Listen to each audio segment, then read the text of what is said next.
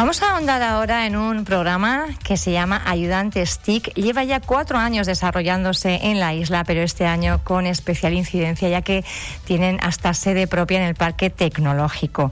Ha habido 869 jóvenes que, que han participado en este programa que, como decimos, habla de ciberconvivencia, ciudadanía digital responsable y autocuidado online.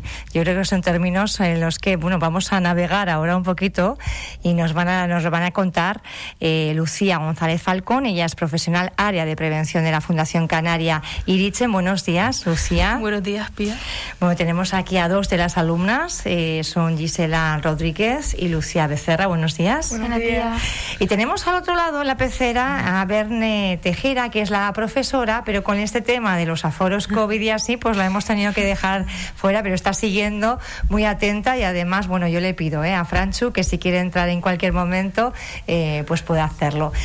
Bueno, chicas, eh, vamos a hablar primero con Lucía, que nos explique un poquito cómo es el programa, por qué este año está teniendo especial incidencia en Fuerteventura y cómo ha sido ese éxito de lograr la participación de tantísimos jóvenes. Lucía, buenos días.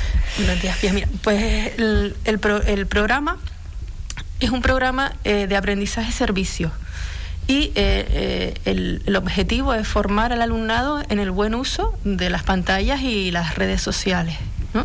Porque no es solo el, el tema del abuso y, y, las posibles adicciones que se generen pues, con videojuegos y demás, que es algo que, que siempre se ha trabajado desde la Fundación Canaria Irichen, ¿no? Eh, la prevención eh, de adicciones, mm, en este caso comportamentales. Sino también está el problema de, de, los problemas asociados a un mal uso, ¿no? Y ahí ya entrarían pues todas las problemáticas asociadas como pueden ser el bullying, el sexting, etcétera, ¿no? Entonces, eh, lo que se ha hecho es formar a alumnado de la isla eh, que este alumnado es como un alumnado tutor que forma a, a, a otros alumnos y alumnas este año por el tema compañeros. Sí. O, o, sea, por ejemplo, Lucía eh, y Gisela han recibido una formación y cuando llegan a sus respectivos centros educativos eh, ellas también la continúan divulgando entre los compañeros. Es un poco claro. la, la, idea, ¿no? Con Para ella, que se pueda extender de la forma rápida. Con ella hemos trabajado en cuatro sesiones, eh, todo lo que es intimidad y privacidad en la red, respeto en la red, y bueno, y cos cosas que ellas mm, contarán también, y, y, todo el tema de la hiperconectividad, ¿no? Los, mm, la, la prevención de riesgos con, con, respecto a la hiperconectividad. Y después eh, una parte un poco más de comunicación para que se preparen su, su, charla. Y después ellas han ido a seis primeros de la ESO de su centro educativo a formar a la, al alumnado. Y es más enriquecedor porque claro mmm, no es lo mismo que vaya una Les persona llega el adulta. de otra manera claro. Eh, claro ellos al final eh, estas personas ya son nativas digitales uh -huh. y estamos hablando de, de, una cosa diferente ¿Cómo, cómo es esto de ser profe de tus compis cómo lo llevan pues bueno, la verdad que al principio estábamos un poquito nerviosas porque no sabíamos lo que nos iba a esperar allí en primario, ya que la, las nuevas generaciones vienen un poquito espabiladas y más alteradas. Entonces pensábamos que el tema de ser unas profesoras por un, dos horas iba a ser un poco complicado. Pero por el contrario, fue estuvo bastante bien, la verdad, nos pasamos bien, los chiquillos fueron receptivos y la verdad que se portaron bastante bien con nosotras. Cuando habéis comenzado eh, a formaros en este ámbito, ¿tenéis ya alguna idea prefija o no? Bueno, más o menos. Ahí el año pasado nos hablaron un poco de esto, pero este año vinieron a tope y nos informaron de verdad todo súper bien. Antes de empezar, eh, ¿qué problemas veíais? Sobre todo igual en compañeros que quizá, bueno, pues estén demasiadas horas o que no estén socializando ya. ¿Cuáles son un poco las, eh, las situaciones que observáis entre compañeros que ocurren, digamos, habitualmente? y que ahora que habéis, os habéis formado veis bueno pues que no son unos comportamientos realmente adecuados ¿no? claro ahora con todo esto de la cuarentena hemos tenido que usar más los aparatos tecnológicos pero si es verdad que nos dimos cuenta, no nos tenemos que ir muy lejos cuando quedamos con nuestros amigos y todo. Eh, estamos todos con el móvil, no disfrutamos. Cuando vamos a lo mejor a un concierto a disfrutar y estamos siempre grabando, no estamos disfrutando el momento sin las pantallas. Y la verdad que al hacer este curso nos hemos dado cuenta de que tenemos que, que disfrutar cada momento sin la necesidad de usar nuestro, nuestro móvil, nuestra tablet o cualquier cosa. Sin necesidad de dejar testimonio, ¿no? Sino realmente vivirlo más que narrarlo, ¿no? ¿Cuáles son las, las cuestiones que más les han sorprendido?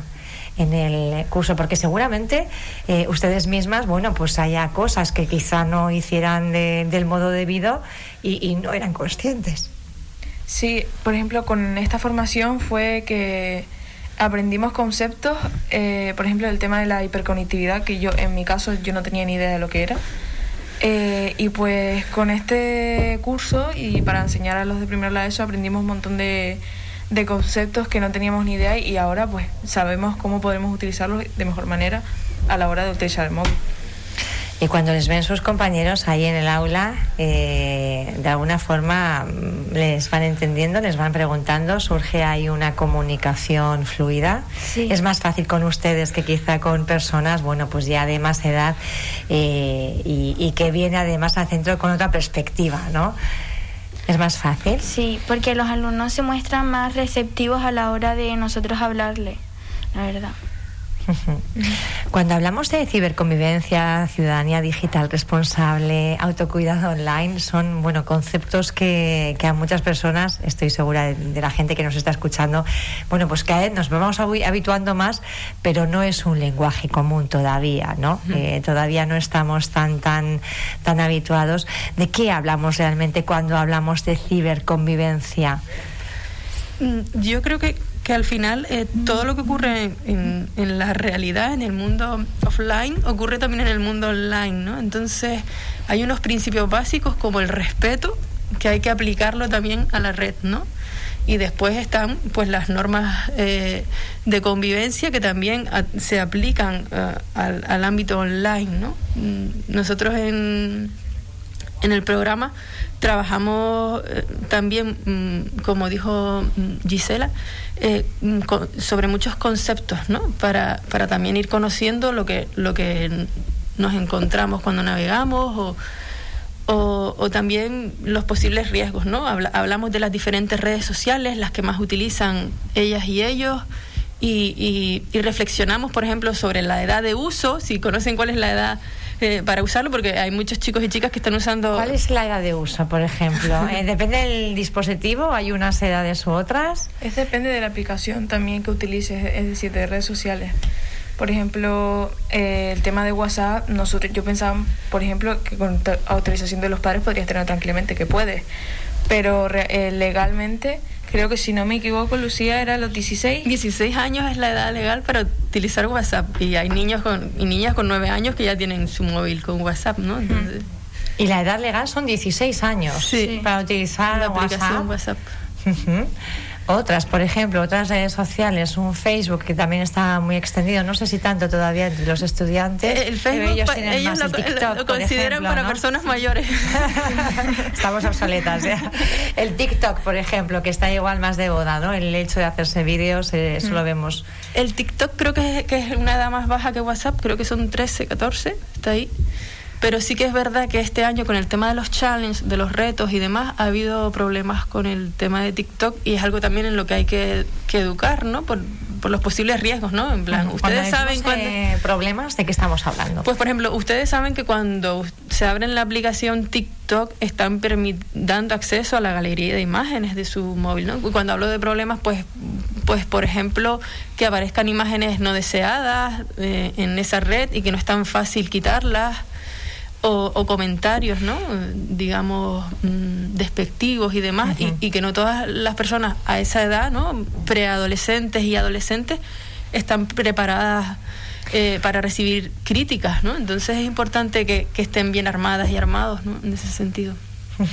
Ustedes cuando comentan todas estas cuestiones con sus eh, compañeros y con sus compañeras, ¿cuáles son las preguntas más habituales que les suelen hacer? Bueno, pues en, en, la clase que yo puse, por ejemplo, no salían a hacer muchas preguntas, la verdad que eran un poquito tímidos, pero sí que preguntaban mucho el tema de, de la privacidad en las redes sociales, tema de si ponías una cuenta privada, si te la podían hackear o ese tipo de cosas. Sobre todo el tema de privacidad e intimidad es lo que más solían preguntar. ¿En tu caso también? Sí, en mi clase que yo fui a exponer... Eh, se preocupaba más por el tema del concepto del bullying, del ciberbullying entre las redes sociales y entre entre ellos mismos, porque por ejemplo en mi clase a la que fui a exponer eh, había muchos casos de que habían pasado bullying a través de las tecnologías y... Que habían sido víctimas, digamos, los alumnos. Tanto víctimas como las personas que lo han hecho. Eh, había muchos niños que recibían mensajes de acoso y de personas que, bueno, entre sus propios compañeros y la verdad que eso ha tenido mucho que ver.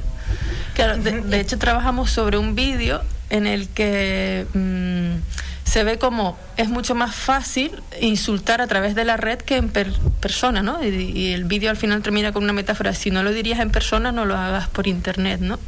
Que muchas veces al estar en el anonimato, pues... Con los perfiles falsos y demás, no hacer uso y... La verdad es que me dejan muy sorprendida con este tema del bullying, que esté tan extendido, mucho más de lo que podamos pensar. Mm. Sí, Y con niños muy pequeños ya. Y con niños muy pequeños, ¿a partir de qué edades pueden estar sufriendo bullying? Desde que tienen uso de un móvil. Los niños cada vez están más espabilados y vienen más pisando más fuerte. Nosotros fuimos a primero de la ESO y son niños de 11, 12 años más o menos y es increíble cómo ya con esa edad pueden tener tanto control y tanta maldad usando una red social. Porque claro, o sea, no solo son víctimas, sino también son, digamos, ejecutores. Pero ese, ¿qué perfil corresponde? Eh, quiero decir, en la vida real, una persona que quizá no sería violenta, no, mm, no actuaría de esa manera y de repente hay barra libre con las redes sociales y el mundo digital. Hmm, yo, yo creo que, que no hay una diferenciación por estatus social ni nada como puede haber con otro tipo de delitos, ¿no? Ni nada, sino es, un tema educacional, ¿no? Y así al final eh, pensamos que, que son nativos digitales porque están creciendo con la tecnología, pero hay muchas cosas que no saben de Internet y, necesitan una educación. Y las familias también, los padres y las madres que tienen que tener una conducta ejemplarizante y muchas veces no la tienen porque incluso comparten imágenes de Por desconocimiento propio, porque yo misma me estoy quedando, la verdad, que, que bastante, bueno, pues impactada con lo que están diciendo y además con esa eh, bueno, con esa idea de que me tengo que poner las pilas eh, como madre y, preocuparme mucho más de, cuál es este mundo, eh, que nosotras no lo controlamos, de, digamos, porque no nos ha tocado cuando hemos sido jóvenes o cuando hemos sido más pequeños y en cambio pues a nuestros hijos y a nuestras hijas les toca, ¿no? Eh, la verdad que es una necesidad eh, imperiosa de formación. Es lo que hace la Fundación Irichen, además, bueno, colaboran también otras entidades. Lucía. Sí, este proyecto precisamente ha estado financiado por Fundación DISA y Gobierno de Canarias. Y, por otro lado hemos también realizado formación con el profesorado, una formación eh, mm, eh, para trabajar el tema del buen uso de las redes, de las pantallas y redes sociales desde el ámbito educativo, que en este caso agradecer al CEP de Puerto del Rosario, que, es quien ha colaborado con nosotros para organizar esta eh, formación, y también se han hecho talleres con familias. Y, y, claro, la verdad es que ahí es cuando nos damos cuenta de que es súper fundamental el eje también de la familia, ¿no? Y después también el, el, profesorado aquí, agradecer a Bene que, que, ha estado ahí al pie del camión, del cañón. saludando aquí desde el otro lado. Porque... A ver si dentro de poquito, ya la próxima Bene sin mascarilla y dentro del estudio, ¿eh? a ver si puede ser. Porque claro, eh, mm, no solo es el trabajo que, que, he hecho yo con ellos y ellas, sino también están pues, tutores y tutoras implicados en, en esta labor, ¿no? Porque mm, quieras o no, si no educamos en este sentido, son problemas que van a llegar al centro también, ¿no? Simplemente compartir una imagen de alguien sin su consentimiento o una imagen íntima de alguien sin su consentimiento es un delito. Entonces hay cosas que, que tienen que conocer, ¿no? y, y, más si son menores, ¿no? Porque yo puedo compartir una imagen de un menor de 12 años con su consentimiento, pero si su familia no me ha dado el consentimiento, ah, puedo tener un problema. Entonces esa información la tienen que tener. Hay que conocer, bueno, sobre todo también las leyes que están regulando todo esto. Yo no sé si van con retraso en este caso o están eh, un poco, bueno, ajustándose a los tiempos y porque va a una velocidad la transformación social y los canales y eh, va a tal velocidad tan tan vertiginosa que, que, muchas veces las leyes se quedan atrás, pero en este caso sí se están poniendo las pilas y somos la ciudadanía los que estamos desconociendo, ¿no? Toda esa normativa que existe como ese eh, establecimiento de edad legal para utilizar WhatsApp en 16 años. De, hecho, mm, uno de, las, de los propósitos de la Fundación Irichen es trabajar también la tecnología social, ¿no? Poner la tecnología al servicio de las personas. De hecho, hay un en Gran Canaria, que todavía está la sede, está el espacio Maker. y, y bueno, aquí en Fuerteventura, de hecho, estamos en el Parque Tecnológico precisamente por eso pues mm, los compañeros han diseñado un escape room que es móvil, que se traslada a diferentes sitios y el, y el propio escape room es una experiencia de juego vivencial y al mismo tiempo, si tomas malas decisiones, porque está relacionado con el buen uso de las TIC, si tomas mm, malas decisiones, pues no sales del escape room. Pero si tomas buenas decisiones, va a ser más sencillo salir, ¿no? Entonces, es un juego con un aprendizaje, ¿no? ¿Y se puede visitar esa la sede de eh, la Fundación Canaivich en el Parque Tecnológico? Eh, eh, el escape room ahora mismo no está allí, pero nuestra idea es, es que traerlo a la isla y que, y que vaya rulando por diferentes sitios. Este año con el tema COVID ha estado más complicado, espero que, que, el próximo curso sea posible. Y por otro lado también, el alumnado que ha participado este año, como no se ha podido hacer un cierre presencial, del programa, porque nuestra idea también es que los ayudantes TIC de los diferentes institutos que se han formado se conozcan. Estamos hablando de 869 jóvenes, que se dice pronto. Claro, el tema es que se han formado unos eh, 200, 300 son los que hemos formado. Y esos 300 han formado a otros. Entonces el programa ha trascendido y ha llegado al replicarse pues a, todos esos chicos y chicas. El próximo curso escolar también, porque entiendo que ahora bueno pues llegan las vacaciones, se hace un poco un inciso, un descanso, entendemos, pero eh, vuelven en septiembre otra vez, otra vez con el programa. Sí, a ver, eh, Bene, por ejemplo, que es la, la, profesora, lleva cuatro años trabajando el programa en su centro y espero que el próximo curso también quiera ser profesora del programa. Dice que sí, que sí. Le arrancamos el compromiso aquí, ¿eh? Y, y bueno, yo no concibo el programa sin darle protagonismo a ellas, en este caso, que son las las que han sido verdaderas protagonistas por transmitir su aprendizaje y, la labor principal ha sido de ellas. Es un poco la, la, experiencia suya para ir acabando.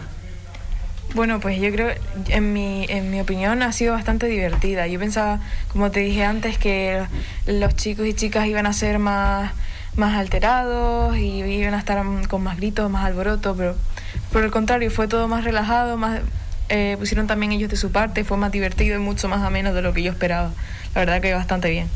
Lucía, también en la misma línea. Pues sí, la verdad que te sientes muy bien al ver esas caritas que te agradecen toda la información que están obteniendo, porque nosotros también estábamos súper desconocidas de este tema y ver, te sientes que has aportado un granito de arena a todo este servicio para que puedan usar las redes en fundamento y en condiciones, sabiendo lo que están haciendo pues te sientes la verdad muy bien. ¿Qué mensaje trasladarían a todas esas, bueno, sobre todo chicos y chicas, ¿verdad?, eh, que están haciendo ya uso de las redes y que no han compartido esta formación ni han oído hablar todavía? ¿Cuál es el mensaje un poco a la hora de hacer uso de las TIC? Eh, pues yo creo que el primero sería que hagan las cosas conscientes.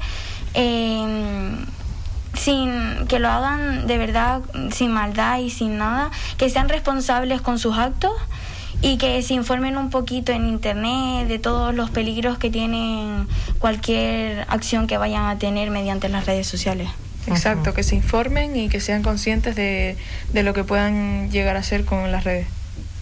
Bueno, pues con ese mensaje nos quedamos y también con otros, con otro que creo que es muy importante, que es bueno, a toda esa juventud que a lo mejor se está perdiendo el concierto por grabarlo, que lo disfrute mejor, ¿verdad? Qué vida solo hay una. Lucía González, un placer tenerla con nosotras. También aquí Gisela Rodríguez. Lucía Becerra, son alumnas, esas ayudantes TIC, y también a Beme Tejera, que la próxima vez la tendremos aquí en el estudio sin mascarilla, además.